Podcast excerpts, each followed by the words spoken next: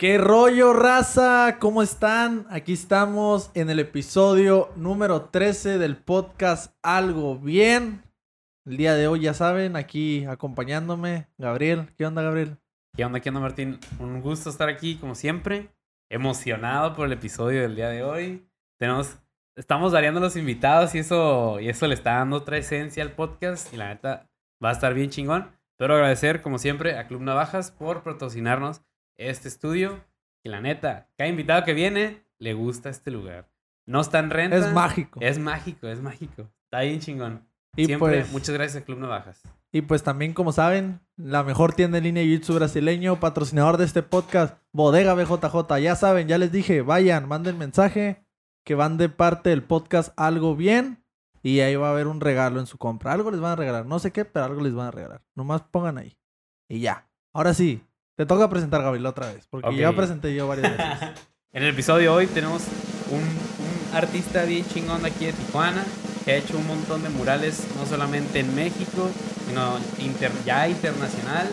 Es, es icónico en el Entram Gym y, y en la ciudad de Tijuana. Con nosotros está Mode el día de hoy. ¡Ea! ¡Uh! ¿Qué onda? ¿Cómo estamos? Bien, Bien, bien. bien. ¿Tú cómo estás, Mode? Pues contento de estar en el episodio de la suerte, en el 13. En el- Ah, huevo, sí es cierto. Fue algo que nos dijo fuera de cámara, ¿eh? Y, y es, y, y es cierto, o sea. Bueno, raza, antes de empezar este podcast, ¿sí va? Muy bien, Gabriel. Sí, vas bien, vas bien. Ah, ok. Bueno, antes de empezar este podcast, espérense o vayan al final para que vean el gran regalo que el Mode me trajo. Pilas. Ahí está. Que, que yo te quería preguntar, viendo tus collares y eso, ¿tienes, eres algo superstis- supersticioso, o creyente, o en el destino, o algo así? No, la neta soy bien escéptico. Sí, ¿eh? No ¿Te creo. gustan los sapos o algo así, no? Creo más en Mickey Mouse que en todo lo que dice la gente, pero ah, es más por, por gusto, por mi. Ahora sí que lo prehispánico y Oh, las raíces mexicanas.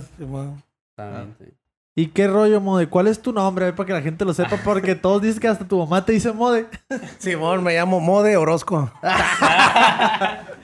sí, no, tengo por ahí un nombre de pila, pero no, no me gusta decirlo. No, y- este es top y- secret. secreto. Sí, no, no Ay, es, secreto, hay muchos que lo saben y al rato iban a andar comentando mi nombre, pero, pero nada, no me gusta, me llamo Mode y tal, así que mis hijos, mis familiares, todos me dicen Mode. Y, a ver, pues, pues está interesante, ¿no? O sea, Ajá. ¿cómo empezó el Mode? ¿Cómo, O sea, cómo ¿por qué Mode? Mode viene de un grupo ochentero de Pitch Mode y de ahí Ah, salió, salió de, de, de esa... ¿Qué es Pitch Mode? De Pitch Mode. De Pitch Mode. ¿Qué es eso? Los que un grupo ochentero, es que estás bien chavo. sí, güey. la neta no sé qué ¿Nunca es. has ido al Porque Porky's? de, RBD No, para ¿No? acá, güey. En el RBD, el, el, pues de Pitch Mode tiene un montón de rolas bien famosas. Por ejemplo, la de Personal Jesus. Oh, o la, o la ok, rola, ok. la de. La de. Tin, tin, tin, tin, tin. ¿Cómo Mejor voy a hacer como que sé, no voy a hacer que quede mal. Ah. Ah, sí sé.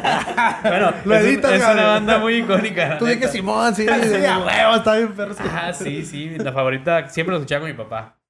Y entonces, por, por The Pitch Mode fue que surgiste de que voy a agarrar este pedazo para agarrarlo como mi, mi nombre, porque ya no es un nickname, es un nombre realmente, ¿no? Sí, ya. De hecho, cuando hice mi ciudadanía americana, apliqué para el cambio de nombre. Ah, la vez. Nada más que, nada más que no, me, no me aprobaron la ciudadanía y se quedó. Pero sí, me lo cambié. Eh, lo que sí les puedo decir del por qué Gerardo. Bueno, me llamo Gerardo, me llamo Gerardo ¿no? Ahí está. No me gusta.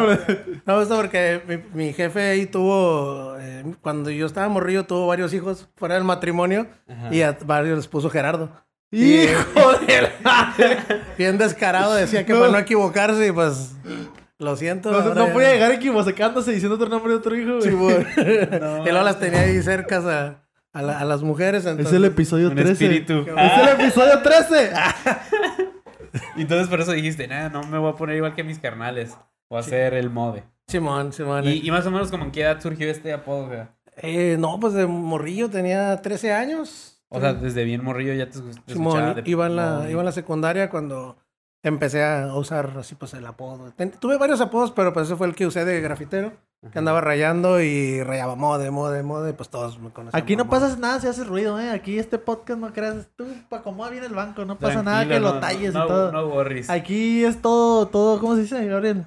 Todo en 100% vivo, en directo. original, 100%. No, no, no lleva Ese- edición más que la muteada. Es editado, no. pero es en vivo. Sí, sí, sí. Nada maquillado. Nada maquillado. Lo, lo que sí quería preguntarte, dices que fue el, todo esto en la secundaria y grafiteabas y cómo fueron como tus inicios para llegar a hacer este arte, ¿sabes? O sea, porque el graffiti mucha gente lo ve como algo, a veces que es un, algo tipo delincuente, pero realmente es un arte y siento que cada, cada año o, ca- o con el tiempo, siento que se ha ido ex- exponiendo de una mejor manera poco a poco. Pero tú, que dijiste lo del graffiti, ¿cómo es que empiezas de morrillo? Sí, a va evolucionando. Es, es como el MMA. Sí, o sea, ¿no? antes no existía e- esa formalidad del MMA, no había UFC, no había todas estas eh, cadenas que promueven la pelea y todo era callejero. Era, era, me tocaba ver a Kimbo Slice ahí en YouTube. y es- era lo que había antes. Sí, Entonces, sí. Fue evolucionando, se va haciendo profesional. Lo mismo con el graffiti. Pues yo rayaba, me gustaba. Viene de lo ilegal, viene de andar haciendo daños en propiedad ajena. Pero te aferras a que te gusta y, Ujú. lo, y va evolucionando también, lo vas haciendo de manera profesional. Llega el momento en el que me pagan por hacer una pinta y dije, nada más, de aquí soy, ya, ya Oye, eso, hacer". eso del graffiti, yo tengo algo ahí como el dicho común, así que toda la gente dice, ¿qué pedo eso de que alguien, o sea, tú pones tu, o sea, ¿cuál es la cura? ¿Tú vas poniendo tus marcas o qué? Pues o sea, sí, cuando eres grafit de grafitear nomás, pues así que andan en las calles grafiteando. la idea es darte a conocer en todos lados. Es, Y tú pones como tu nombre, ¿no? Tu sí, sello ahí. man, sí, man, es poner, ah, yo soy el mode y que todos me miren y empiezas a pintar aquí, pintar allá, entre más lejos mejor. Y entre más difícil esté la manera de ponerlo, es, como no. que vale más o qué. Es- esa es una, una cura de aquí de Tijuana. Sí, Sí, es específicamente de aquí de Tijuana. Eh, güey, yo he visto unos acá de que veo un En el espectacular, arriba y después así en la pura esquina, acá un graffiti y dices, bestia, el vato que lo hizo, ¿Cómo se subió allá ¿cómo arriba? se subió, güey? Sí, es un reto y son varios, no nomás es uno. Eh, trabajan en equipo, hay unos que cuelgan a morros y los agarran de las patas para que rayen hacia abajo, otros que se amarran, otros que simplemente se cuelgan. Pero también es muy riesgoso. He, he- he conocido varios que han perdido la vida haciendo eso. Queriendo hacer Sí, un- hace poquito un, un- un compañero ahí de graffiti, Six, perdió la vida eh, electrocutado por andarse trepando y eso. Entonces, sí, sí es, sí es un riesgo, está cañón, pero pues nos encanta el desmadre. Huevo. Es- Ey, ¿tú, tú a veces, Gabriel, ¿tú has escuchado la que dicen que, que cuando alguien pone o su graffiti y otro se lo pone encima y que Sí, vas lo y lo buscas? ¿Eso es verdad o qué? Sí, hasta Sí, la fecha, por más que estés viejo, todavía te llegan a encimar o algo y ahí andas. Es- es- no, es, es como Y cuando... este cabrón me lo tapó. Es que esa, esa es como leyenda urbana, pero yo no sabía si era cierto o no. O sea, de que todo el mundo dice eso. No, que si pones al encima de alguien, no, te van a ir a buscar y te van a ir a pegar y no sé qué. Pero normalmente empieza, eh, vu- vuelves a encimar y se vuelven a encimar y es como, empieza como la competencia, ¿no? Sí. Me pisas, te piso, me pisas, te piso. Y ya te lo topas y pues te dar en la madre, pero sí, es, es, es, es así. Ahorita ya es un poco más, ya no es, no, es- no es como antes, ahora ya nomás es todo por Facebook, ¿no? Te, te insultas y ya. y ya. ya, pues, Sí. ya es por red social. Sí. Oye, cuando tú empezaste a grafitear, o sea, así me imagino que empezaste en la calle también, ¿no? Así de poniendo mode por todos lados. Eh, ¿En algún momento te llegó a parar la policía? ¿Te, o sea, te llegó a pasar una Te anécdota? metían a la penny. no Ajá. sé. Las preguntas, no, sí. Estuve siete veces en la cárcel por rayar. La- Desde la juvenil, desde el morro, en el, me tocó estar en el semi, cuando estaban las fuerzas especiales, en la 20, me tocó llegar a, la- a la Penny, pero no entrar, simplemente estar ahí eh, por una equivocación de, de- del juez, pero no, es, ahora sí que parte del show. Ya grande, también ya de casado, mi esposa me tocó sacarme varias veces de la cárcel. eh. Oye, ¿y qué es lo más, o sea, por rayar, qué es lo máximo que puedes llegar a, o sea, de pena, pues, o sea, cinco días, Oh, sí, tres- cierto. como un ejemplo, tomado, pues, que tres días, ¿no? 72 horas. Te algo así. quitan el carro, un rollo así, Ajá. pero en este, en este caso, ajá. Lo que pasa es que eh, el delito que se persigue es daños en propiedad ajena. Ajá. Entonces depende de la propiedad que dañes. Sí, sí, sí. Eh, Ah. Ahorita ya no es un delito grave. Antes sí, me, a mí me tocó ir firmar por tres meses y me tocó, por ejemplo, rayar el grupo caliente en el, ¿cómo se llama? En el pueblo amigo. Entonces esos son re mamones. Me tocó que me metieron abogado y todo. oh, rayaste y- un de caliente a. Sí, a Y me vez. tocó que Mode. el daño, el daño ascendía a que cuarenta y tantos mil pesos. Y, y eso es lo, eso es lo que, lo que ahora sí que marca el delito, ¿no? El daño que Ah. causa. Y sí, irónicamente ahora ya me contratan para pintarles. Es lo que, es lo que estaba viendo. Que, que les hiciste un diseño hace poco ahí en el estadio de los ¿Se Cholos. acuerdan cuando les irónico. Por eso les voy a cobrar el doble. no, y ni saben. Yo creo que No. nunca les he dicho así como, ay, una vez me metieron a la cárcel. Y Pues, luego no se me olvida que los guardias de mamones me quitaron el aerosol y me rayaron toda la mano, la cara, así. de- Ah, la- Nos tenían ahí esposados y órale, cabrón. Los guardias del caliente. Simón, de ahí del, del pueblo amigo. Oye, pero ahí tú que nomás fuiste a poner tu marca, pues como. Simón, yo iba a la escuela ahí en, en- en- al otro lado y pues cruzábamos y, sí, veníamos en la high school. Y de regreso un día salimos tarde y pues veníamos caminando ahí todo lo que es la línea hacia Pueblo Amigo para Ajá. agarrar el camión. Ya, pues se nos hizo fácil andar rayando ahí. Y nunca nos dimos cuenta que estaba un guardia ahí.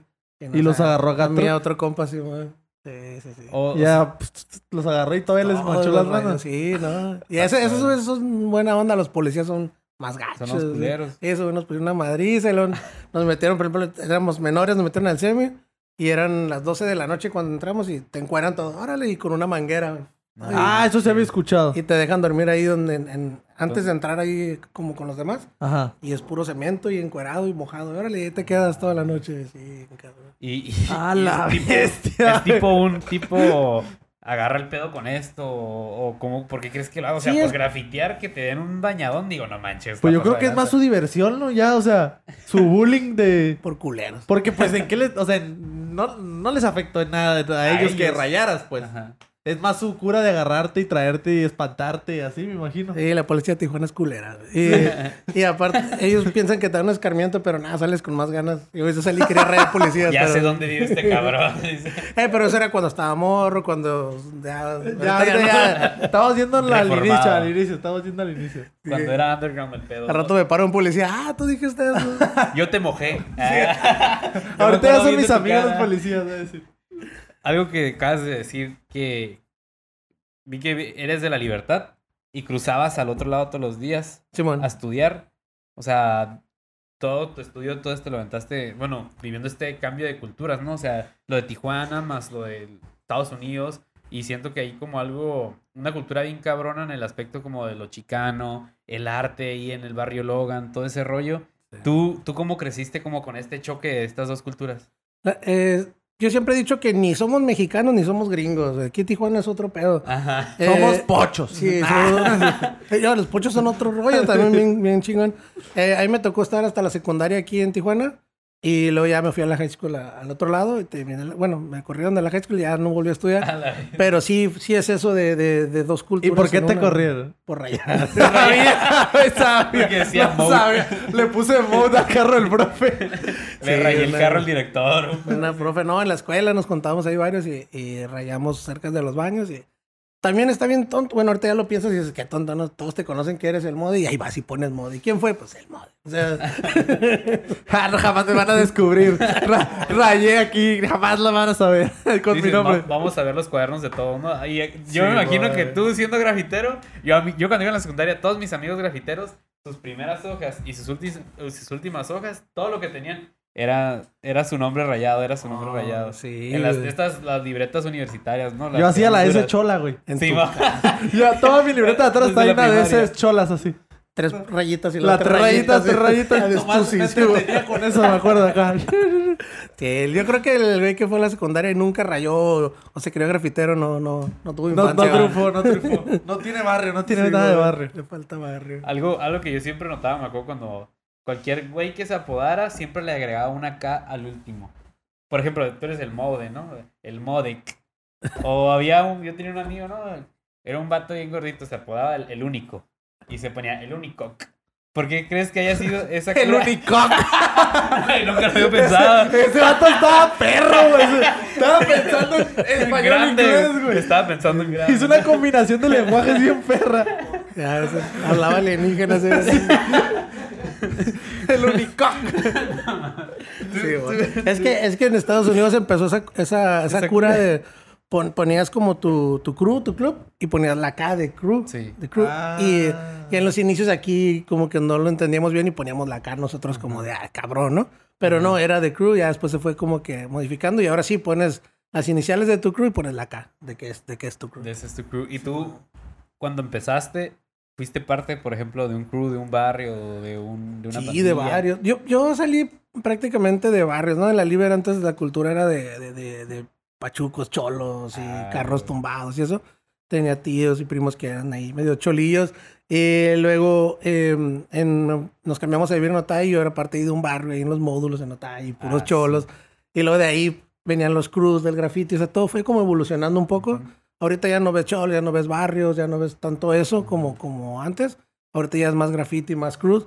Y sí, me tocó ser parte de varios, de varios, varios de aquí de Tijuana. ¿Y en Estados Unidos también o nada más aquí en México? No, aquí en Tijuana. Entonces eres 100% tijuanense tú también. Simón, sí. Ah, yo también. Mis, Puro pa- Tijuana. mis papás también son de aquí. Sí, bueno, de Entonces eres OG Tijuana. Sí, mon. Desde tus papás. Ah, qué chingón. Siento que no todos hacen eso, ¿no? O sea, en mi caso también me tocó que mis papás, mis abuelos eran de, de Sinaloa, como típico, ¿no? Aquí en Ajá. Tijuana. Después mis papás nacieron aquí en Tijuana, después ya nací yo y ya como que ya se hizo como la, ese tipo de la herencia. Y yo cuando conozco a alguien, por lo general me ha tocado conocer taxistas o Uber, ¿no? Que te sacan la plática y siempre viene como el tema de eso, ¿no? ¿Y tus papás de dónde son? Ah, tú sí te tocó ser de aquí, de Tijuana, o sea, ese, como esa, no sé si decirlo, como esa herencia o ese, o eso bien marcado de ser de, pues, de esta ciudad que es, pues, un, triángulo así, algo fronterizo bien cabrón, pues, y, y ahí involucra tanto como lo que, pues, lo del arte y, y siento que eso es, cada vez lo veo más, o sea, cada vez, como dices, ya cada, cada vez veo menos grafitis y veo más murales, más, más, como que una, un compartir la cultura más cabrón cada vez, así lo veo, como vienen grafiteros de Estados Unidos para acá o vienen de aquí para allá. Y es que tenemos la cultura bien arraigada, del mural, de lo urbano, de lo callejero. Y pues lo, lo proyectamos siempre en lo que hacemos. Igual en la música es similar también la música urbana. Todo lo, lo que, ha, lo que ha salido de Tijuana y que ha pegado a Nacional es, es por eso, por esa mezcla que hay aquí de, de cultura. Yo quiero hacer un paréntesis. Tú me habías dicho que, que, que el modo rapeaba también, ¿no? Que era también otra de sus... Ah, de- sí, sí rapea algo, ¿no? Sí rapea algo, sí. No. Que me dijo, no. ¿Sí rapea o no? No. Su hijo dice que no. Es que yo una vez bajé y estaban rapeando, me acuerdo. Ah, ah, sí, pero o sea, de cura sí, ¿no? No, pero te sabes, tú fue especial porque fue cuando estábamos pintando ahí en el Entram, estaba el Brandon. Sí. Y estaba un compa que ganó, un- estuvo en la, fi- en la final nacional de BDM. Ganó, fue, ganó la, la- Oh. en las batallas de freestyle. Y ahí estaba conmigo cuando estábamos pintando. Y llegó el Brandon y empezó, ah, pues a ver unas rimas. Y estábamos todos, y pues yo de mamón, pero él, él era el que estaba cantando así bien. Que le estaba haciendo ahí unas rimas a, a Brandon y está, estaba bien curado. Pero no, yo no, yo no canto ni. Oye, Mode, ¿y tú ahorita actualmente, o sea, ya te dedicas 100% a lo que se puede decir graffiti o murales, ¿no? Simón, sí, yo vivo de esto desde el 2011. Ya de ahí para acá no he hecho otra cosa más que Y en- pintar. o sea, yo más o menos como que yo tengo la curiosidad o la duda. Un ejemplo. Un peleador, por ahorita que el podcast siempre hablamos de peleadores al final del día. Eso se trata. sí, sí. Ajá, Hablamos siempre de peleadores. O sea, un ejemplo, un peleador, pues tú sabes, ¿no? Cuando pelean, o sea, aquí en Tijuana o en otra ciudad de México, pues no, sinceramente, el sueldo no te da para vivir. O sea, por más buenos patrocinadores que tengas, no te da para vivir. Y un peleador dice como que, ah, bueno, ya que llegan, un ejemplo aquí es el como el sueño de llegar a la UFC. Ya que llegas a la UFC es donde dices, a huevo, me voy a dedicar a esto. Tú con tu gra- con el graffiti o los murales, ¿qué te hizo? O sea, o en qué momento dijiste, ah, pues Sí, puedo. Sí, o sea, ¿qué tuviste que pasar? O primero empezaste en la calle mode, mode, mode y ya de la nada te busca alguien. No, quiero ese que está en todas partes en Tijuana. O cómo empezaste a verlo como un trabajo. Es que desde el momento en que te pagan el primer, la primer, el primer dibujo es cuando dices, puedo hacerlo mejor y puedo cobrar más, puedo hacer camisas, puedo hacer diseños, puedo hacer murales, puedo decorar restaurantes, puedo decorar escuelas y es cuando empiezas como a, a ver todo ese mercado, negocio. que hay un mercado muy grande y que también hay otra cosa dentro del graffiti que mucha gente no lo ve bien, muchos grafiteros no lo ven bien como hacer proyectos para gobierno, para escuelas, cobrar, vivir de esto, lo ven así como que, ah, no, yo soy real, ¿no? Yo- como, como Sí, los que cantan, no, yo soy real y yo puro gangster y no salen de ahí. Simón. Y tengo amigos, eh, he conocido amigos con mucho talento, bien fregones, que pintaron en su momento mucho mejor que yo, pero que no salieron del barrio por tener esa mentalidad, ¿no? De decir, ah, yo soy barrio, yo soy real. Y ahí siguen todavía sin, sin tener dinero, ni carro, talento. ni casa, y con mucho talento. Y yo las cosas más grandes que he logrado ha sido gracias a la pintura y al arte. Y, y yo digo, no manches, pues ¿por qué no? Lo puedes profesionalizar. También está en ti, ¿no? El que tenga las ganas de, de sobresalir y de ser alguien. Y lo haces de una manera profesional que sí te da. Y Yo, yo pienso que como peleador también se podría hallarle las diferentes formas, ¿no? Y una muestra está en, en la camisa, ¿no? Por ejemplo, esta del, del, del The Sabori. Y Un saludo allá al Orine, al gym, el San mejor Luis. gimnasio de San Luis Río Colorado. Ya saben, gente, vayan e inscríbanse. Puro pollo, puro pollo correteado. acabo de la semana pasada que voy a ir a pintar para allá su el Sí, gimnasio yo del- lo vi, Vamos, quedó bien trabajo, chingón. Se Ahí- aventó un Mike Tyson, un Julio César Chávez y un Brandon un Moreno. Ahí nomás. Sí, todavía le falta, pero... Pero ahí se ve bien ahí perro. sí, ahí ¿no? va, ahí va. Algo. Y sí, y te digo, esa es una manera de encontrar en tu mercado la manera de hacer dinero, ¿no? Camisas, eh, ahorita el podcast al rato pega y vas a, vas a monetizarlo y así. Entonces, si empiezas pero a dedicarte a lo, lo que es en torno a las peleas, sí hay maneras, nada más es por así que Buscar. ser inteligente coco, cómo abordarlo, cómo llegarle a la gente de venderlo, ¿no? Yo Creo- con, con mi hijo, por ejemplo, que está entrenando, tiene 15 años y me dice que yo me quiero dedicar a esto. Y digo, bueno, hay muchas opciones. En que si no llegas a ser profesional, puedes poner un gimnasio. O Sí. puedes trabajar en otro gimnasio Puede dando clases. entrenador. Puedes, ajá, puedes lograr como el máximo entrenando, aprendiendo todo. O puedes hacer podcast. y a ver si pega. Pero no, como dice el compita, se ocupa de estar guapo como Martín, si no, no. Pues ahí está, se ve guapo el morro. Sí, trae, trae- trae calibre. se ve. Tiene hoyuelos, Tra- no trae- cualquiera. Sí, sí, Trae arte, trae arte. Trae buena herencia. Sí, trae arte, la sangre. Todavía lo hicimos con amor a ese, güey.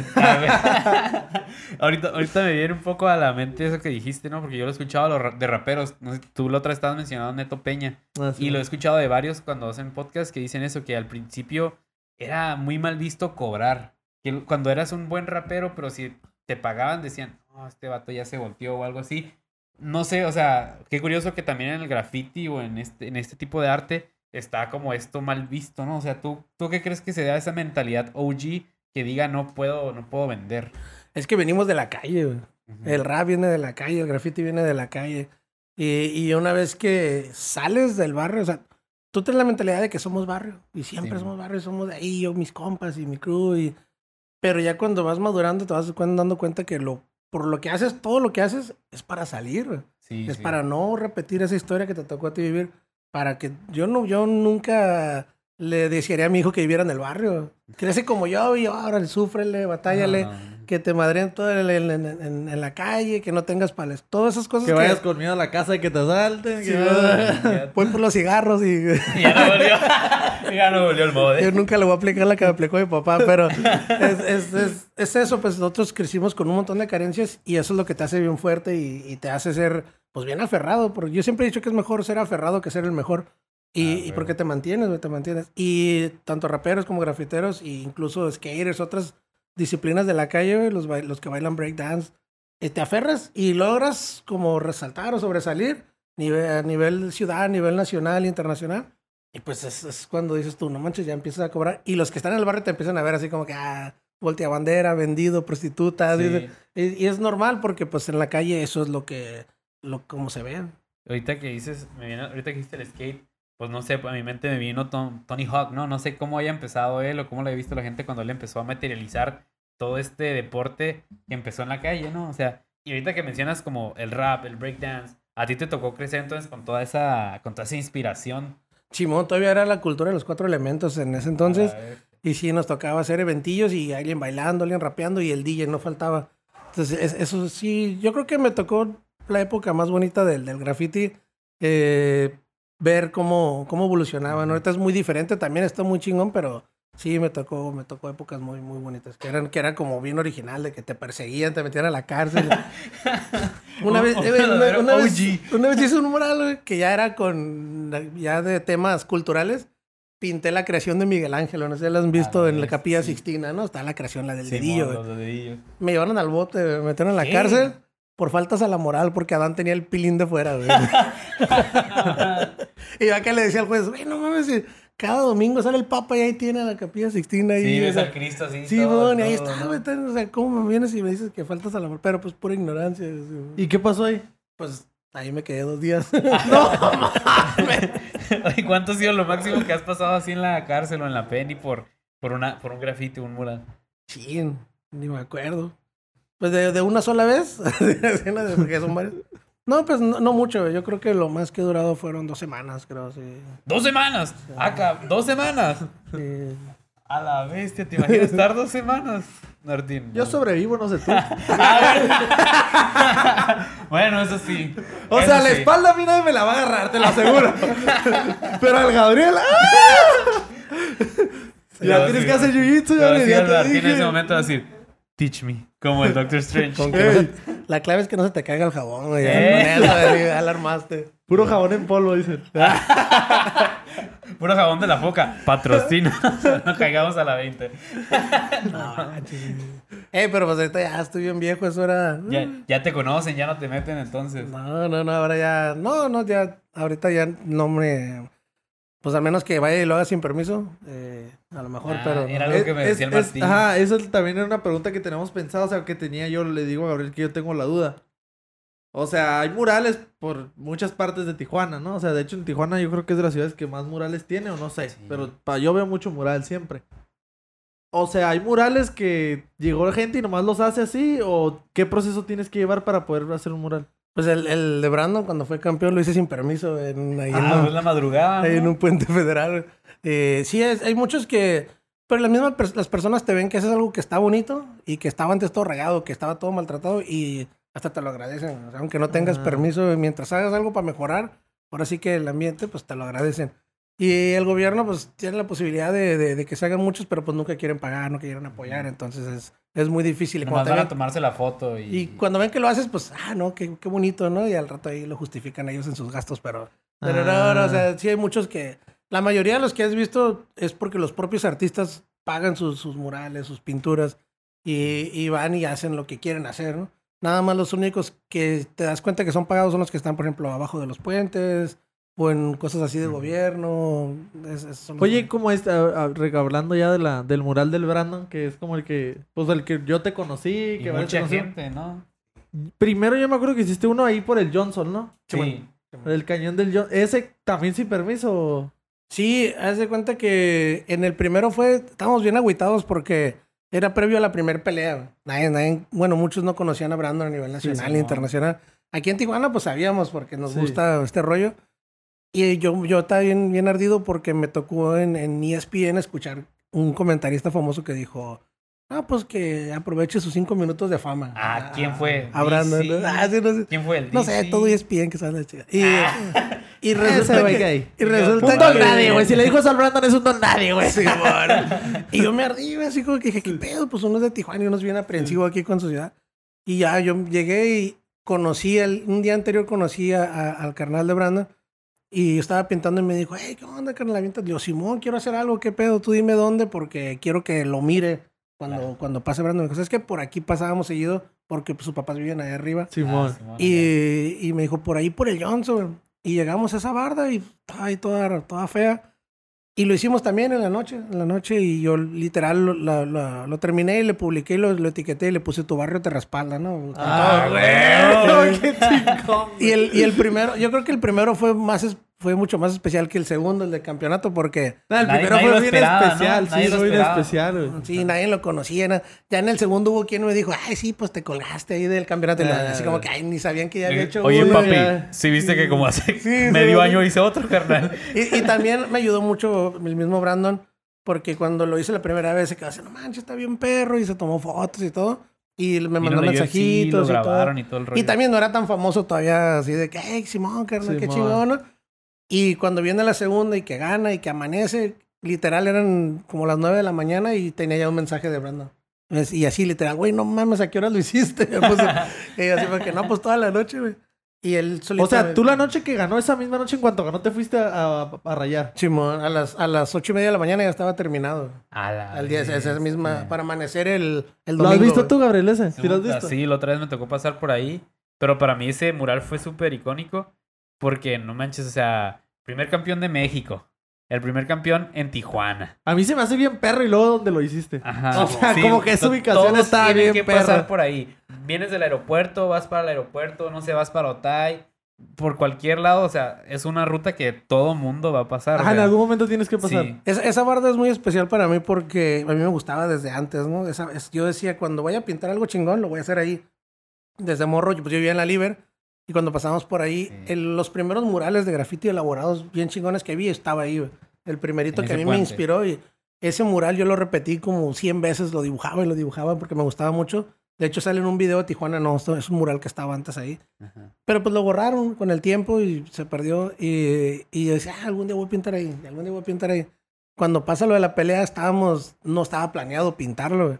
Yo estaba haciendo un jale y tenía mi carro lleno de pinturas y todo. Y cuando ganó, nos juntamos varios compas y, eh, pues vamos al Cuauhtémoc. Y, ay, pues estábamos pisteando. Ay, güey. Nos fuimos al Cuauhtémoc. Éramos como nomás como 15 personas güey, gritando, ay, como locos. Y un compa eh, me dice el, el Mike, que, que yo creo que mucho de esto fue gracias a él. Me dice, ¿qué pedo? Vamos a pintarlo. Y yo, pues, no, pues ocupo una barda buena, ocupo permisos, ocupo planearlo. No mames, pues si hay tres, tres materiales, Simón. ¿Y qué? ¿No tienes ganas? Pues sí. Entonces. A la vez. A la bestia. Y así me picó la cresta, sí, sí, literal, me decía, no sé. ¿Y qué? ¿No sabes o qué? Ah, Sí, güey, neta, así. Así se agarraba y parece. que no te la avientas de que a las 8 de la mañana. Ah. Ey, parece mentira, pero así es de castroso ese güey. Y, y me decía, me decía, ah, pues qué, ¿cuál es el pedo? Y le digo, es que no tengo permiso. Yo me quedo contigo, si te llevan, nos vamos juntos.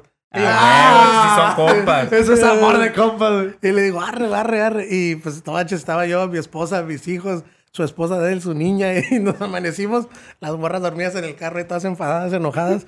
Pero Ah, se, sí. se terminó, fue de que andábamos medio pisteadillos, teníamos pintura y nos valió madre. Y luego o sea, teníamos las, las, las, las lámparas de, de, Sí, de- sí. de estudio. Le dije, arre, vamos a actuar como que somos profesionales, y vamos a poner las lámparas y una planta de luz. Y se miraba así como si realmente estuviera trabajando acá Los el contrató el gobierno. gobierno. Sí, y se pararon los policías y, ah, no, qué bonito, ya, felicidades. Y es con el ayuntamiento, Simón. Y, y, pues puro pedo. Ah, muy bien. Sí, y, y muy chingón. Ya cuando la gente empezó a ver que era la fotografía de Brandon, no, nos llegaban, nos dejaban cheves, nos dejaban No comida, en la noche tacos, en la madrugada, como a las 5, llegó un compa Eduardo de ahí, de las, donde están los de la basura, güey. está cerquita así, donde, donde se estacionan todos los camiones de la basura.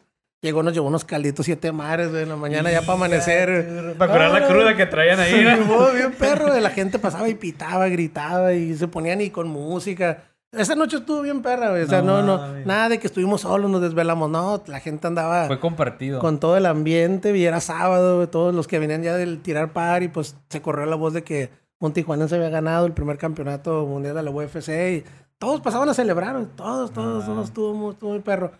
Yo no lo hice con la intención de hacerme viral. Pues ten en cuenta, güey. Yo lo hice porque andábamos medio pedos. y porque estábamos bien orgullosos de Brandon. A mí me vale más las redes sociales, ya estaba bien pedo. Yo andaba bien pedo e inspirado. Y me picaron la cresta y dije, pues sobre. Sí. Y, y, de hecho, cuando llegamos a la casa eran como las 10 de la mañana. Y, y mi esposa apagó el celular. Yo no me di cuenta, apagó mi celular, el de ella, el de los morrillos. Ah, ¿sabes qué?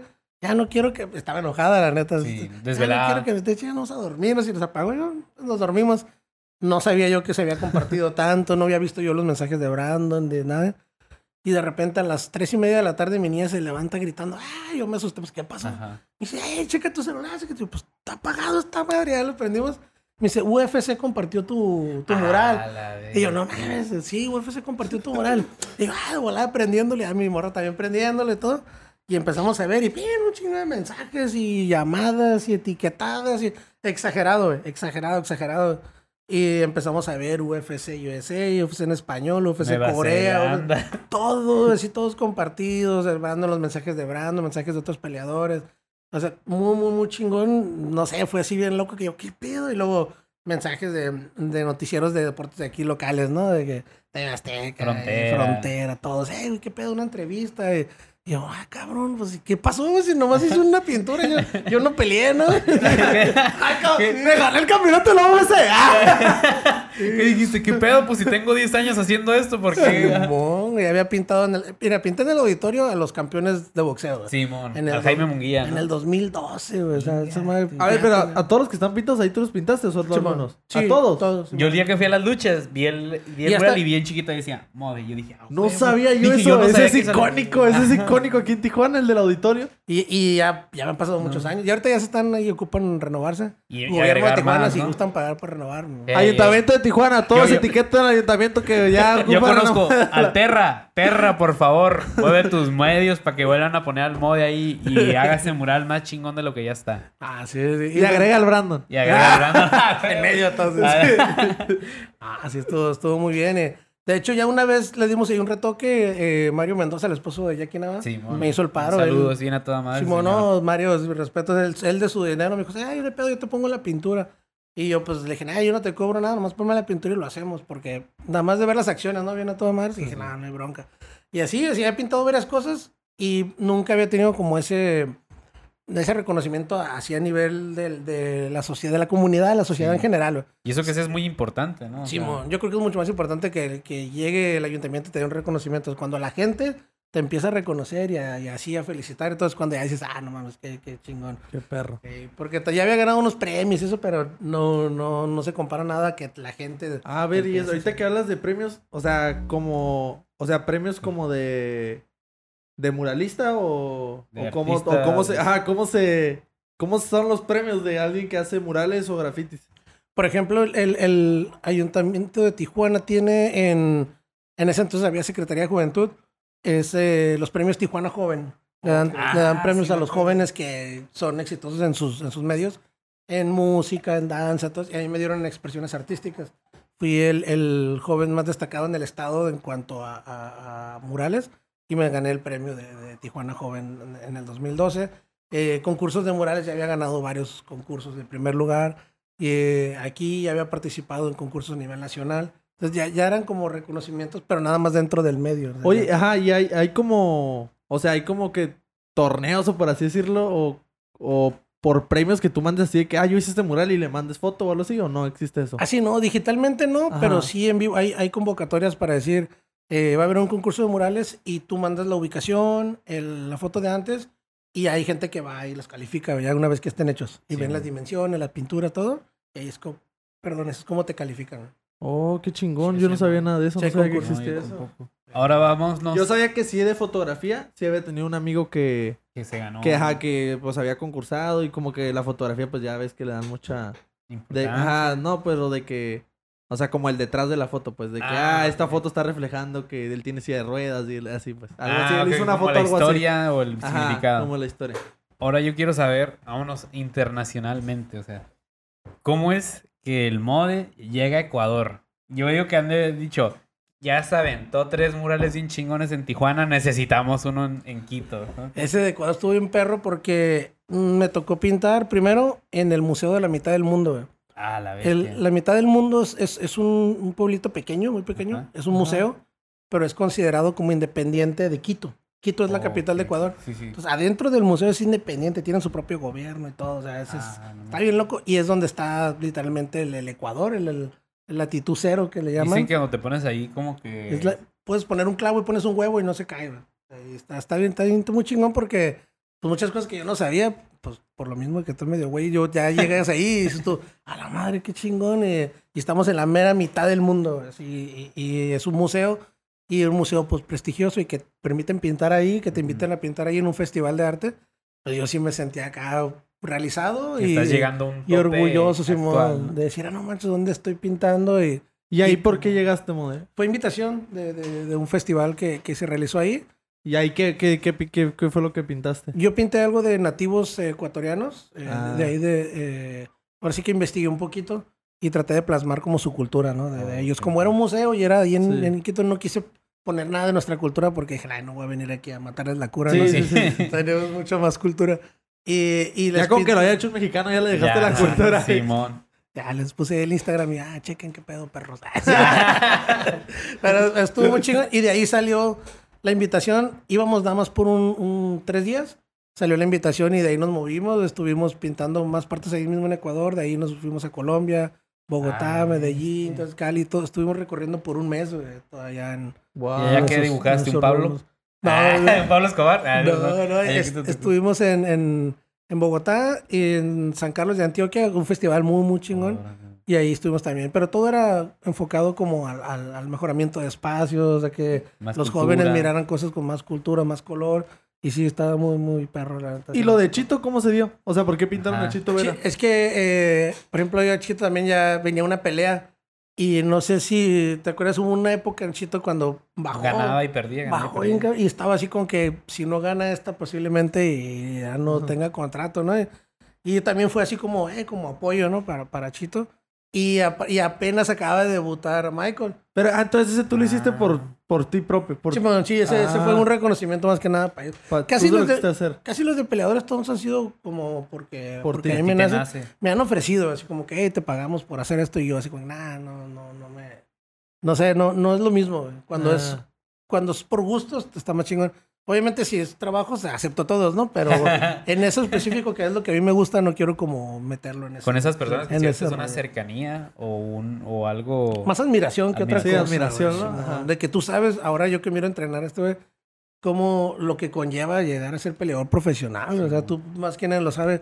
Es, es, es una chinga diaria, es una disciplina, ahora sí que de las más exigentes en los deportes y muchos años de trabajo para tan solo llegar ahí, güey. La otra es la pelea para mantenerte, güey. Sí. Para tan solo dar el peso en una pelea, güey, lo que conlleva. Sí. Y yo miro todo eso y decía, no mames, estos güeyes. Y como dices tú, batallan porque no pueden trabajar porque tienen que entrenar. O entrenas o trabajas. güey. Y yo cuando miraba a alguien que lograba eso, dije, no, pues tengo que tan solo llegar a la UFC, ¿no? Y por eso es que he pintado, por ejemplo, al- a, a Chito, a Michael, Michael, a Genaro.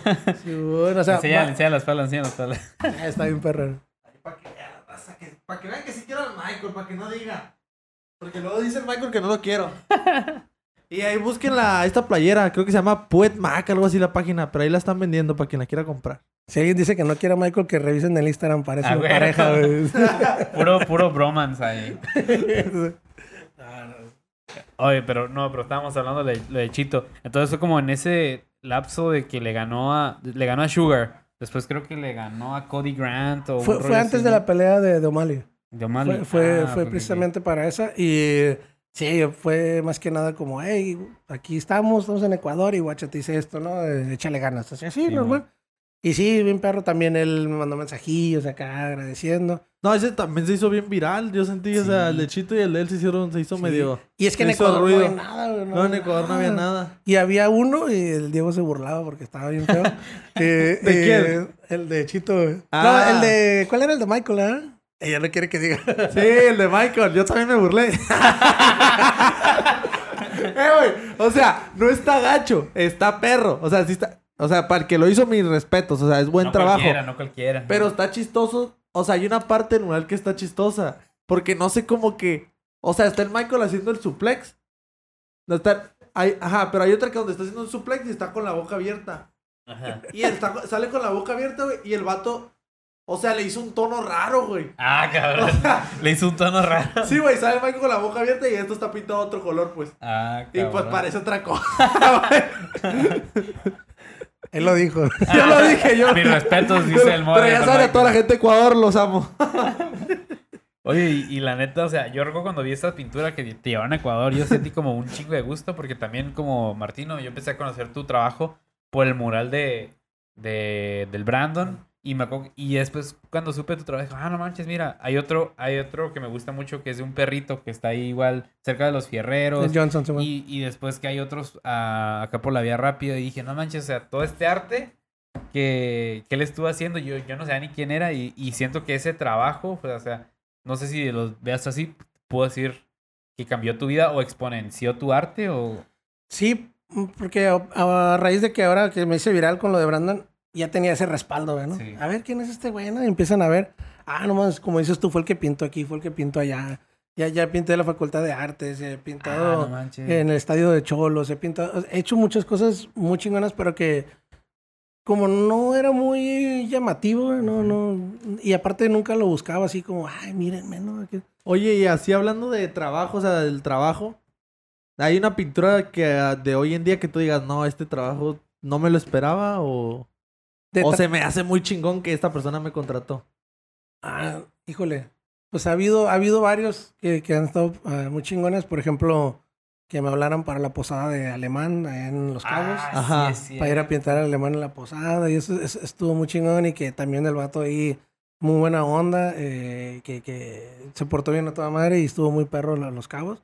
Puro caos San Locos. Buena, bien perro, la neta. Ajá. ¿Cómo lo hace el Genaro? Así. También me ha tocado otros que Ah, viven La C, ¿no? la S y la La L. L. O sea, locos. Se han tocado unos mamones. Sí. Ah, mamones también. Yo, yo te iba a decir antes de... ¿Y quién ha sido el más mamón? A ver, aquí somos como Pati Chapoy. ¿Qué, hace un, qué te hace un vato ajá, que te contrata? Yo, yo sé que él sabe. Puedes decirlo. Hostia.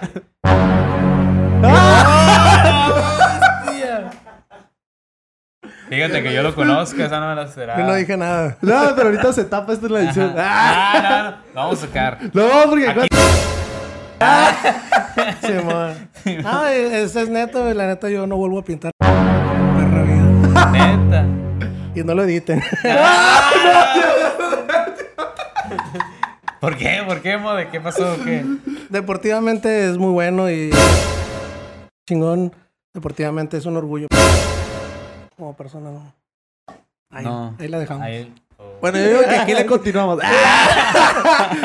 no, pero sí, o sea, hablando de. Neta, yo siempre le he pensado así, o no sé.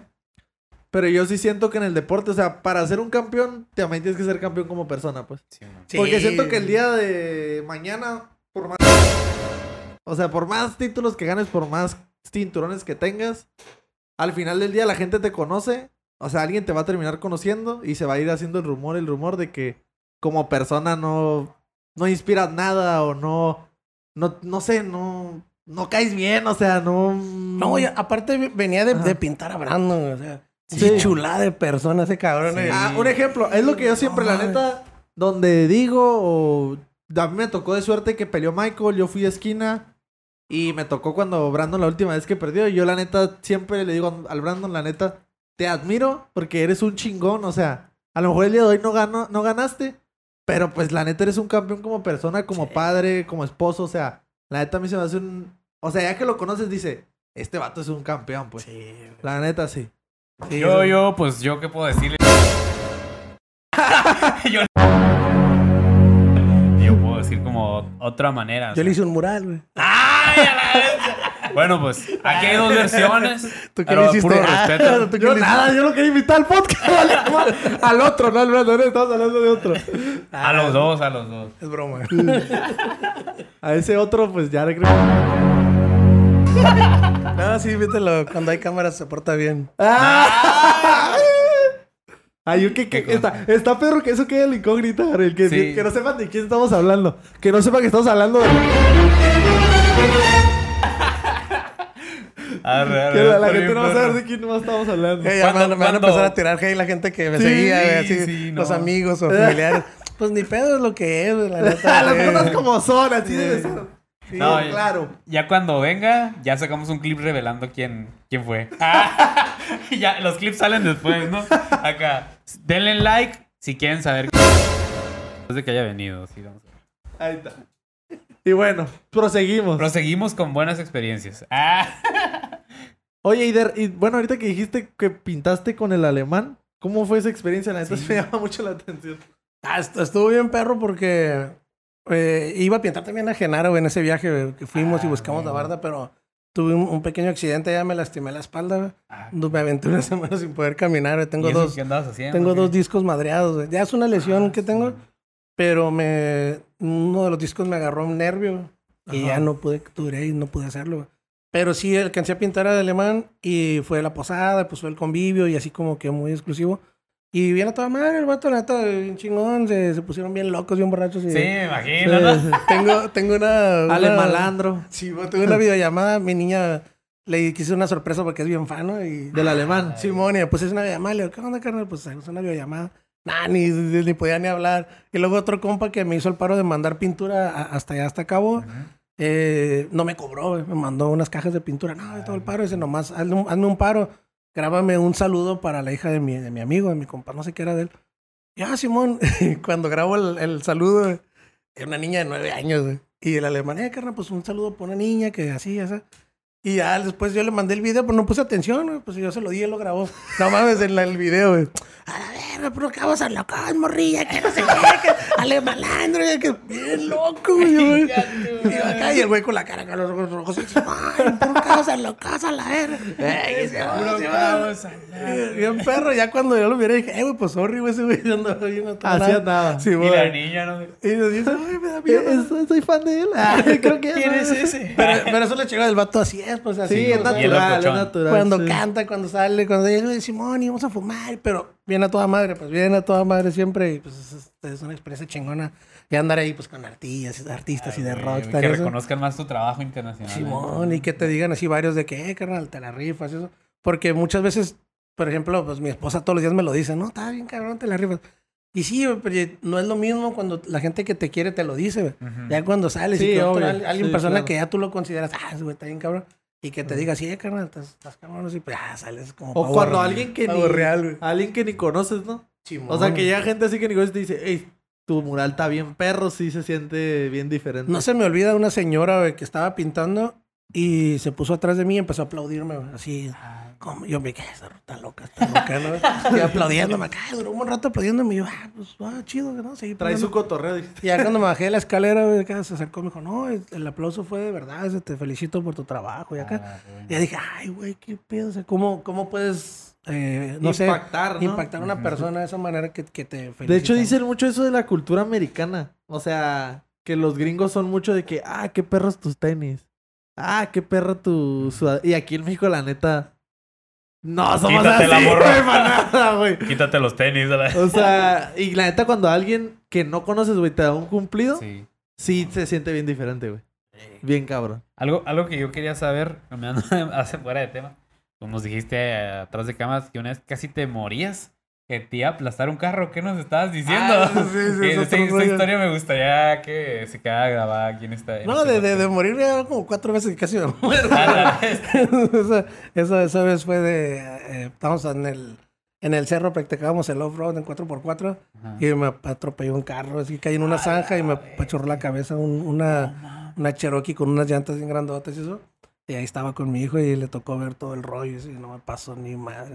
Sí. ¿No te pasó nada? No, no, nomás me quedó marcada la llanta en la cara, pero bien curada así ¿Pero por qué? ¿Porque fue como en la arena o qué? Es que estaba movida la, la, la tierra Oh. y eran unas zanjas que se habían hecho a propósito para una competencia. güey. Y como que Yo- caíste yo caí adentro. y me enterró. La llanta me enterró en la tierra y salí acá todo de la tierra acá.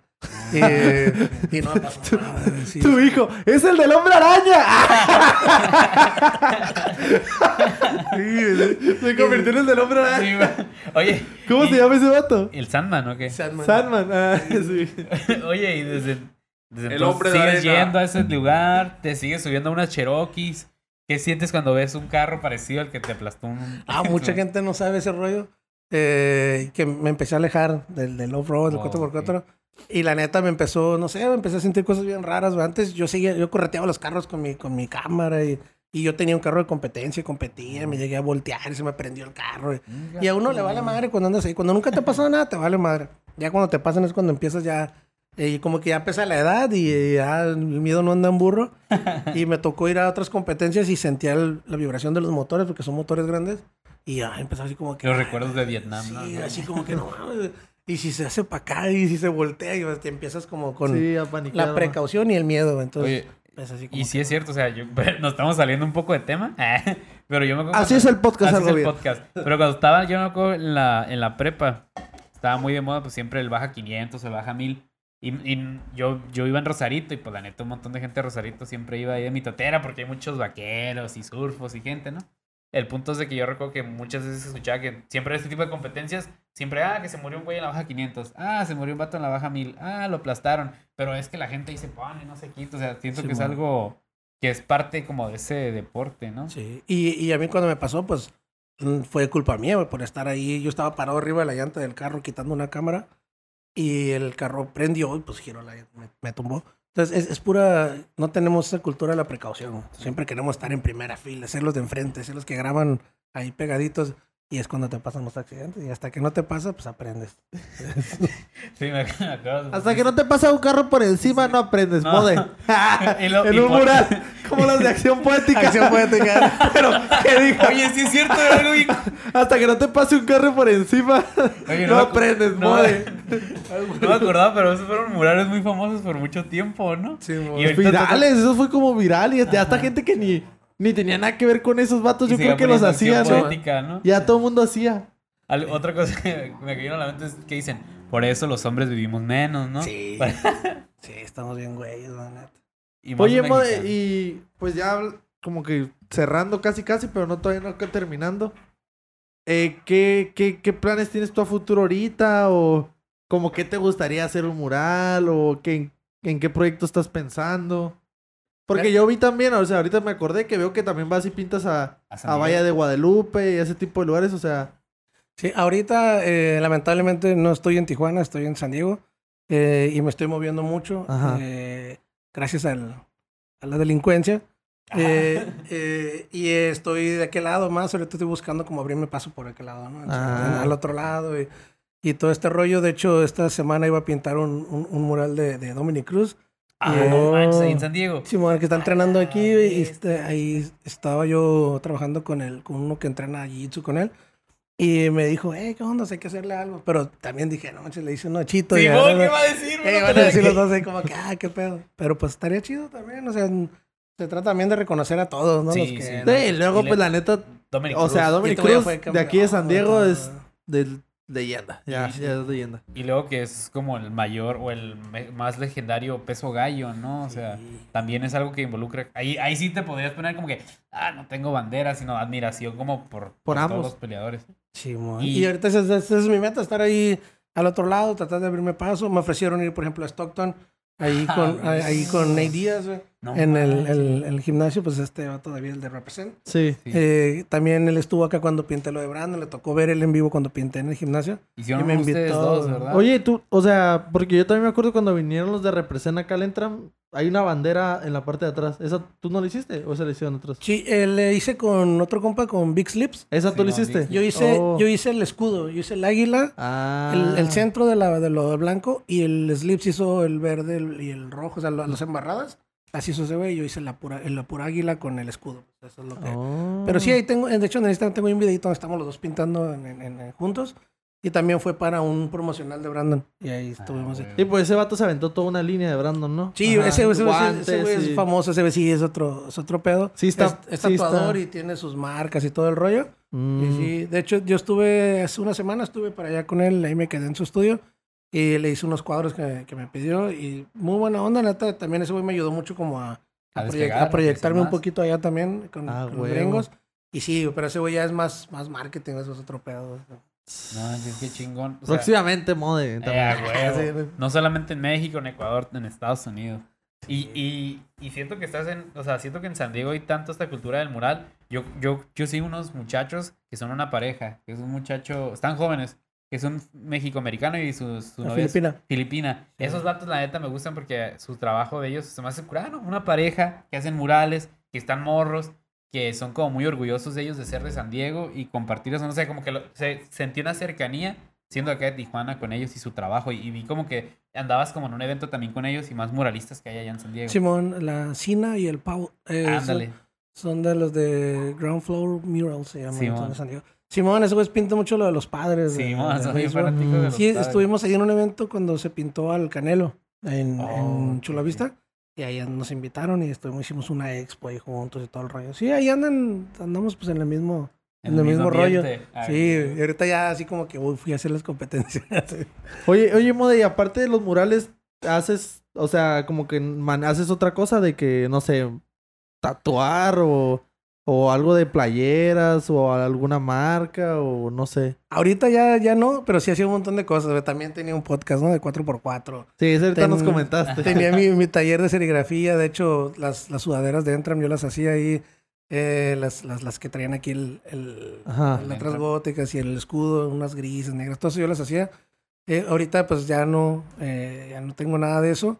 Y me enfoqué ahorita más que nada en la, en la pintura. Pero sí, o sea, era, era un, un todólogo. Hacía de todo. Un to- A ver, sí, Sí. está, cómo nos está diciendo cómo hacer un stream, nos está dando consejos para mejorar aquí el estudio, ¿no? Yo me sorprendí. Su, su niño que tiene 15 años, que se ve más chiquito, me dijo que era su... ¿Cómo se llama el Gerardo? Ah, Junior.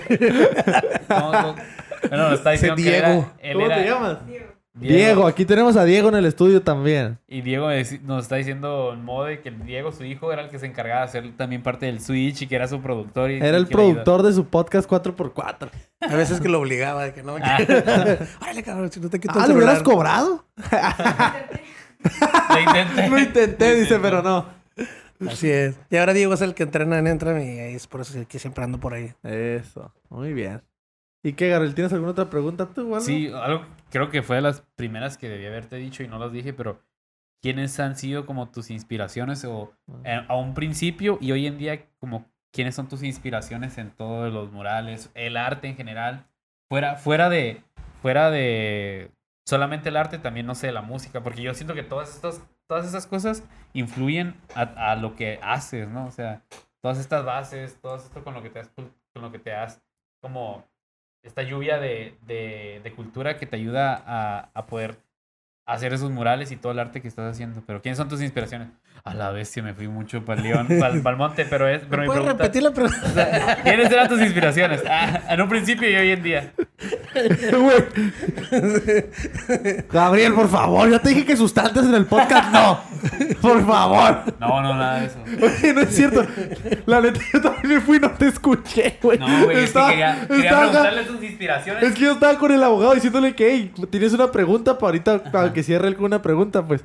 Y ya no supe qué te decir. no, mi- mi y tú solito. Ay, como que me pasé. No, mi, pregunta era como, ¿quiénes son tus inspiraciones en Y un ya, inicio? y ya, y ya, ¿sabes? ¿Y cuáles son hoy en día? No, pues, eh, al principio, eh, más que inspiración, yo creo que fue necesidad, güey, lo que me, me motivó a hacerlo profesional.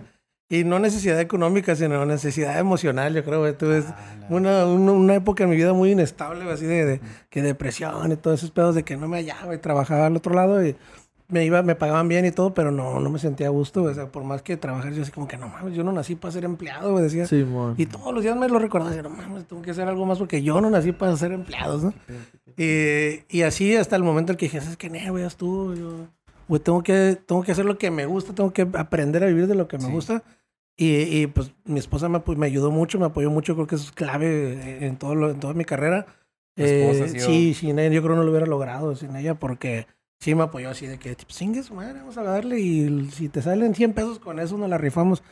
Y así empezamos y a tal grado que hicimos un proyecto muy grande y recuerdo que, que varias personas se rieron así desde mi cara de que, Ay, ¿quién te va a dar un recurso federal de gobierno para que hagas un proyecto de arte? Ah, no, ma, ponte a trabajar, pinche huevón. Y me acuerdo así clarito, güey, mi suegro se rió en mi cara, dijo, ay, hombre, ponte a hacer otra cosa. Y cuando nos dan el proyecto, güey, bajamos dos millones de pesos de recurso federal para hacer un programa de prevención. No, pues... ¿Cómo de mm, prevención? Ahí Sí, de- haz de cuenta que hay un programa federal, era el programa federal de prevención contra la delincuencia, el PRONAPRED, y tienes que hacer cosas con los jóvenes en lugares con focos rojos. güey. O sea, por ejemplo, si tú ves ahorita el índice delictivo y te vas, por ejemplo, a la Sánchez Tahuada, que es una Sí. de las colonias más delictivas, Siempre, ¿no? y con más problemas de delincuencia, te pones a ver cómo tú indirectamente puedes eh, reducir el índice delictivo atendiendo a los jóvenes. A lo mejor O sea, vas- que contigo era el graffiti. Ajá, por ejemplo, no hay canchas de fútbol. Ah, ok, vamos a construir una canchita. O no hay actividades culturales. Vamos a agarrar a todos los morros de 10 a 17 años. Vamos a darles talleres de arte, de cultura, Sí, de dibujo. Música. Y pongan música, pónganse activos. Y desarrollamos un, pro- un programa que incluía rap, baile, graffiti y, y cómo eh, se los mostramos a los morros para que se entretuvieran. Y tuvo una respuesta bien grande. Fuimos el mejor programa a nivel nacional en el 2013, güey. Y nos dieron ahí un reconocimiento por el mejor programa de prevención. Y eso ya no hubo seguimiento. No, porque cambian las administraciones y se acaba el programa. Ese creo que es el problema, México. Ese es nuestro problema. El seguimiento, la constancia, por favor, gobierno. Con esos programas que van bien, continúen. Ese creo que es el problema. de- Eh, güey, es que neta, siendo sincero, creo que ese es el problema, güey. Siempre aquí, güey. No hay constancia. Que, en- o sea, entra un gobierno y aunque un programa vaya bien, Los, no los les importa, güey. O chingada, sea, viene sí. el otro gobierno y cambian todo. Porque, bueno, yo que hago jitsu, en Brasil hay mucho lo que se le dice proyecto social. O sea, es un proyecto que es como esto, pues. Nomás que ya lo hace alguien que, o sea, que está culero, la neta, o sea, no tiene nada de recursos. Y un ejemplo, allá, no sé, te puedo decir que el mat, pues es un colchón, pues que ocupas hacer Sí, para sí. jiu-jitsu especial. Allá te digo que a lo mejor y ponen tres lonas y ahí luchan. Y ese es el proyecto social, pues. Pero de ahí salen morros que iban a ser delincuentes. O sea, 100% iban a ser delincuentes. Y salen morros que son campeones mundiales de Jiu-Jitsu. Pero por esos proyectos sociales. Y como esto que nos cuenta el Mode, siento que son cosas que... Que Si afectan, tuvieran ¿no? la constancia que durara, imagínate ese proyecto 10 años. A lo mejor ¿Cuántos sacas... artistas Sí, o sacas algo, O sacas sea, algo. Lo que pasa es que sí hay programas ah, año con año y administración tras administ- administración, pero lamentablemente es como todo el gobierno, ¿no? Llega alguien al gobierno y te dice, no escogen a los expertos, no escogen a los de experiencia, no escogen a las personas que le saben al tema, escogen a los conocidos, Al familiar. escogen al- ajá, y de ahí te va tanto recurso. Nosotros estuvimos manejando una asociación civil por varios años. Ya neta yo me asqué de eso, güey, me asqué de, de, de que si trabajabas con el municipio te decía, ay, pues te voy a destinar 100 mil pesos para tus programas preventivos, pero pues te tienes que mochar con 30 mil. Y Ah. así tú justifícalos y ocupamos facturas. Es un rollo, es un rollo, es un rollo que tú dices, si lo quieres hacer realmente bien, mejor no lo hagas. O, lo, o hazlo sin gobierno y, y por sale tu mejor, cuenta, ¿no? por Sí. tu cuenta, Simón. Y aunque impactes a tres, a cuatro morros, va a valer más que hagas algo chueco y que quieras impactar a 100 que no lo vas a lograr porque no está bien desde sus fundamentos. Sí. Ah, huevo. Eso es lo que, lo que creo. Y de inspiraciones, pues. así, así, volviendo a la pregunta. ¡Pin! Me sentí como la viejita la del video del ano. ¡Pinche gobierno, puto! ¿Lo has visto? Sí, no. Así me sentí hablando ahorita. eh, pero no, también han hecho cosas chidas, güey. También no, no, es, no es todo es malo. Nah, no todo es... Ahorita estábamos hablando de lo negativo, pero también he habido cosas positivas muy chingonas. Me han apoyado en muchas eh, ocasiones. Ciertos personajes, ¿no? Por ejemplo, yo, yo le agradezco mucho a Jera López, se llama, él, él estuvo como diputado en el Distrito 13. Y mientras estuvo ahí, pues bien, a toda madre nos apoyó mucho, güey. Y ya ahorita, pues ya es diferente el rollo, pero cuando estuvo ahí sí nos, nos apoyó mucho, güey. Y sí, güey, o sea, hay buenas, cosas buenas y cosas malas en el gobierno. Hay de todo, es como todo. Y ahorita. ahorita- creo que es el jueves a esta hora. Sí, cuando pasa la basura. Es, es como el segundo o tercer episodio, ¿no? Que nos pasa. pasó, también pasó lo mismo. ¿Y tus inspiraciones? Ah, sí, volviendo a la pregunta. Sí, no, pues... Es que lo eh, maría, lo maría muy gacho. la verdad. Sí, no sé. Yo creo que para, para mantener una, una mente concentrada y relajada, cada que yo pinto, escucho mucho a Chabela Vargas. Me gusta mucho, me gusta. Aquí la traigo toda, la Chabela. Y Eh, acá traes a Frida acá. y a ¿no? Frida, a Frida por todo lo que, lo que pasó y Chabela pues, me, me ayuda mucho a relajarme, ¿no? Que cómo, cómo le llora el amor, esas cosas. Está bien loca, me gusta mucho. Y, y sí, ya de ahí en fuera, pues todo lo que hago lo hago por mi familia, güey.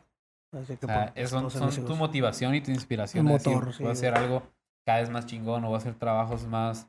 O sea, yo creo que ahorita lo que estás haciendo de irte a Estados Unidos y buscar ahora como impactar allá, como siento que también sigue siendo parte de eso, ¿no? O sea, de, de conseguir algo mejor, crecer más, darle algo mejor a tu familia. Simón, sí, pues siempre se trata de eso, de, de tener mejor calidad de vida y hacer lo, mejor posible, ¿no? Para que nos vaya bien. Eh, porque ha habido muchas dificultades, no es fácil. Sí, mucha gente te ve en, en- en Instagram y, ay, qué chingón, fue para allá, fue para acá. Pero no sabe que detrás de eso hay un chingo de problemas, o sea, hay un montón de cosas muy, muy gachas que tienes que aguantar para poder mantenerte. Yo creo que ahí es donde sale el verdadero guerrero, ¿no? Sí, sí. a la hora de so- pasar esos problemas. No, es como en la pelea, no nomás es, son los, los, los minutos del round, es todo lo que está detrás, güey. Entonces, Mucha gente no sabe todo lo que pasa detrás. Y, y así estamos, güey. O sea, ahorita, en estos momentos, estamos pasando unas cosas acá bien gachas nosotros personalmente, pero pues ahí estamos, ¿no? Estamos, ahí estamos. Y no hay pedo, yo me levanto y pinto y ya la gente ve la pintura bonita. ¡Ay, qué chingón! Entonces se trata también de uno, Sí, a huevo. uno, uno ir, ir así como que esforzándose, ¿no? ¿Qué rollo, abogado? Un consejo. Una buena, pregunta. A ver, yo la voy a decir porque creo que hoy no te vas a escuchar.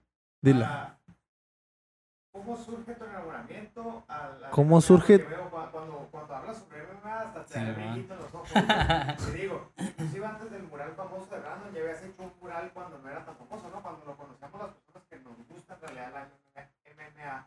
Entonces, para ti, ¿cómo surge ese enamoramiento? ¿Qué significa para ti? ¿Te inspira algo, algo en, tu, en tu deporte? Porque, digo, yo practico jiu-jitsu, ¿no? Pero yo soy abogado. Eh, güey, te dije que le iba a decir, güey, ya llevas como media hora hablando, cabrón. Córtale, pues. para que tenga- ¿Cómo surge tu enamoramiento en el MMA? Porque veo que te brillan los ojitos, mode. Y si, y si te inspira en tu trabajo. porque Y digo, que si eso te inspira en tu trabajo. En mi trabajo sí me inspira el saber cómo son estas personas, ¿no? Que porque él es abogado del diablo y divorcia familias y eso le inspira para divorciarlas cuando hace jitsu. Así dijo. Ah, no, sí, sí, sí, tiene algo que... Sí me gusta mucho, me gusta mucho la pelea. Eh, yo desde, desde morro siempre fui muy peleonero desde la escuela. Y yo siempre fui muy- el de los más chaparros, güey. Siempre fui el primerito en la fila, güey. Siempre fui muy chaparro. Y siempre me hicieron bullying desde morrillo. Yo también, dice el niño. güey también. Y siempre... Y yo desde morrillo fui muy peleonero. Pues crecí con mis primos en la calle y, era de que todos los días nos agarramos a madrazos, güey. Y, y desarrollé ese gusto por los madrazos. No de ganar, de que me pegaran y pegar y eso. Es, es, es, es algo que pues, pocos lo entienden, ¿no? Los que pelean saben que, que, que es un gusto, güey, de pegar y que te peguen, de que te motivas y órale, está muy chingón. Entonces, desde morrillo, desde de la primaria, güey, me corrieron de todas las... Estuve como en ocho escuelas en la primaria nada más, güey, de que Ala. siempre me peleaba y eso. Cuando empieza a hacerse profesional el MMA y que hay una oportunidad para que, güey, puedes pelear como en la calle, similar algo, era lo más, lo más cercano, ¿no? Y hacerlo de una manera disciplinada estaba bien, bien, bien perro. Yo de morro pues, me gustaba mucho hacer ejercicio, hacer pesas, todo el rollo. Y me tocó entrenar en algún momento Ya después, ahora de grande, que quise volver a hacerlo, ya no pude, güey. Me sacaron una ambulancia, güey, de un gimnasio de MMA, güey. que me madría la espalda, cuando me madría la espalda, güey. O lo del disco que nos Sí, wow, güey. Estaba haciendo un sprawl y ¡pum! ahí quedé atorado. Sí, güey. Y luego yo era parte de, soy parte de ahí de la, de, de, de la barra de cholos, de la masacre. Oh, qué perro. Y, y ahí nos, por ejemplo, hubo un- unos partidos que íbamos a ir de viaje, güey, y sabíamos que llegando, pues nos íbamos a agarrar madrazos con los de allá, güey. Entonces aquí ya había un gimnasio que se ofrecía a, a entrenarnos, güey. Porque íbamos a entrenar tres meses porque sabíamos que en tal fecha vamos a viajar. Y me aventé unos mesecillos ahí entrenando y todo el rollo, entonces me gustaba mucho. Y también ahí en la barra te agarras a madrazos y era, estaba- siempre me ha gustado la pelea. Eh, Fight Club es mi de pelea naturaleza. favorita. Sí, güey. Y, y, el- y ver, por ejemplo, ya profesionalmente, pues me- yo soy de la época de Chuck Liddell y todo eso. Sí. De Pride Sí, ese bien perro. Y ahora que yo me, pues ahora sí que me, me reflejo mucho en mi hijo que está entrenando, pues ya sabes, ahí anda uno eh, de, de alcahuete. Y está muy perro porque no, no te despegas del, ambiente y ves a los demás cómo pelean. Yo disfruto mucho el- las llaves, el jiu-jitsu, de cuando ves una transición y todo el rollo. Y dices, "Ay, no mames, qué perro. Qué curada, lo, lo- lo sometió, lo bajó. Y, y es, es apreciar la técnica, es apreciar Sí. todo ese rollo. Más que, no es como el box. Al box vas y ves el, el show nada más. Y en, y, en, y en el MMA sí ves todo el rollo. Y de repente ves, ah, no mames, ese güey de seguro saca bien cabrón en Muay Thai, ¿no? Kickboxing. Y, y todo eso, no manches, es- es- está muy chingón. A mí me gustó un montón. Me gustó un montón. A huevo. ¿Qué pedo, Gabriel? Unos putazos. Ah, Yo iba a decir un consejo, pero güey. No, pues mejor un consejo. dice No, no. Mejor no. Yo, yo nunca he entrenado ni nada. eh, todo bien. Eso, eso del tiro de compas, como que no, pero sí, sí te puedo pedir un Yo sin estos lentes todo veo bien, no te preocupes. Ah, es cierto. Ah, ya, no- ya no puedo pelear. Yo soy inofensivo, dile. Ya hasta mi vieja me madrea, güey. Ya no, ya no, ya no puedo. Tengo De quebrado, volada. ¿no? Tu esposa llega a la espalda de volada. Mira dónde tengo mi nudillo, güey. Vingazo. Aquí puras, puras manos madreas vamos a enseñar, ¿no? Sí, güey. ¿Qué, Gabriel? Cerra- cerramos con el... Consejo. Siempre. con- que te- siempre... Eh, yo traje un regalito por ahí. No, sí, pero el primero... es que eso lo baja hasta el final. Ah, bueno, va, bueno, va, va. Ahora sí. Siempre Regresamos. el invitado cierra con un consejo aquí. Puede ser lo que tú quieras, el consejo que tú se te venga ahorita a la mente o lo que sea, algo que quieras dar. Puede ser de un consejo, un ejemplo. Nosotros, como que nadie nos ha hecho caso, ¿no? Pero siempre es un ejemplo. Si es cantante, pues le decimos, no, pues un consejo para los cantantes. O un ejemplo, tú, si hay algún muralista que Que apenas este quiere empezar a dedicarse en esto, a lo mejor tú le puedes dar un consejo sobre eso. O un consejo de vida que tú quieras dar. Pues un consejo general y de vida, ¿no? Ajá. Yo creo que, que a todos nos va a servir. Eh, cuando salgan a hacer algo profesional o en la vida o lo personal, eh, salgan a perder. Porque yo creo que aprendes más de perder que de ganar. Eh, las, las caídas son las que te enseñan y si te levantas ya chingaste. Entonces es, es salir a, a experimentar el fracaso, a experimentar la pérdida, a experimentar la frustración y eso te va a hacer más fuerte que cualquier entrenamiento, cualquier cosa y también el ser más aferrado y no el mejor. O sea, no, no salgas a querer ser el número uno, salgas a ser el más aferrado. Y eso te va a dar disciplina, constancia y por ende, el ser número uno va a ser como secundario. Ah, A la bestia. Fíjate que Sí. estas dos palabras a mí me encantan, güey. Disciplina, constancia. Y yo Ah. pone- puse otra en una playera. Pues es que yo hice una playera y decía disciplina, constancia y humildad. Y humildad. No, se me hace muy chingón porque, o sea, por lo general, algo que me gusta del podcast y siempre lo he dicho es que siempre tenemos personas que están como trabajando. Pero no te sueño. alargues mucho, Gabriel. Trabajando en tu sueño, ¿no? No te y pases. Siento que ese, ese consejo me hace, se me hace bien chingón. Y me recuerda después algo que una vez tu hermano me dijo, ¿no? O sea, que cuando llegaban, pasaban cosas chingonas, por ejemplo, el Brando, el campeonato, decía que no le sorprendía tanto que porque sabía que era el resultado que te iba a dar todo ese, todo ese esfuerzo que habías, que habías hecho, ¿sabes? Como dices, el número uno, el ser el mejor, va a llegar como secundario por todo eso de estar aferrado. Ahora sí, ya, vámonos al, al regalo, pues ya. A ver. A ver, You stupid. y casi digo. casi, casi. Di que dije, nomás dije este. Pues lo va a cortar. Abogado del diablo. Abogado del diablo. Abogado del diablo. Pon la música. A la música. No sé si le di la vuelta, Gabriel. No, no, está bien, va bien. Pues si sale. Si sale completo. No, que, sa- que salga aquí en medio, que salga aquí en medio. Si sale, en la- no sale completo. Está era. Ajá, mira. Ahí, ajá, ahí. Ahí sale mero. Sí. Nomás no se enamoren, eh. La neta. Muchas gracias al Mode por este regalo. El Gabriel está totalmente celoso el día de No. hoy, yo no estaba celoso. Pero está. ¡Tatán! Algo bien. Algo bien. La neta, yo creo que me voy a dormir así.